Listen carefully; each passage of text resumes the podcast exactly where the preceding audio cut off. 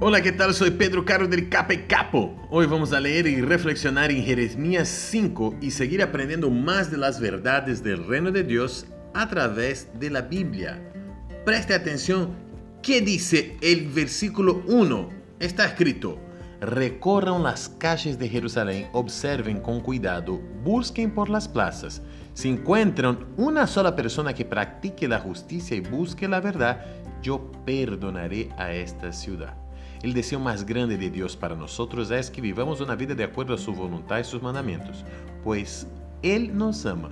Pero eso no es excusa para que vivamos la vida de cualquier manera, aunque es nuestro Padre eterno de amor, no permite ni permitirá que el pecado tenga validad para siempre. Él es amor y también es justicia. Que Dios te bendiga. Chao, chao, chao, chao.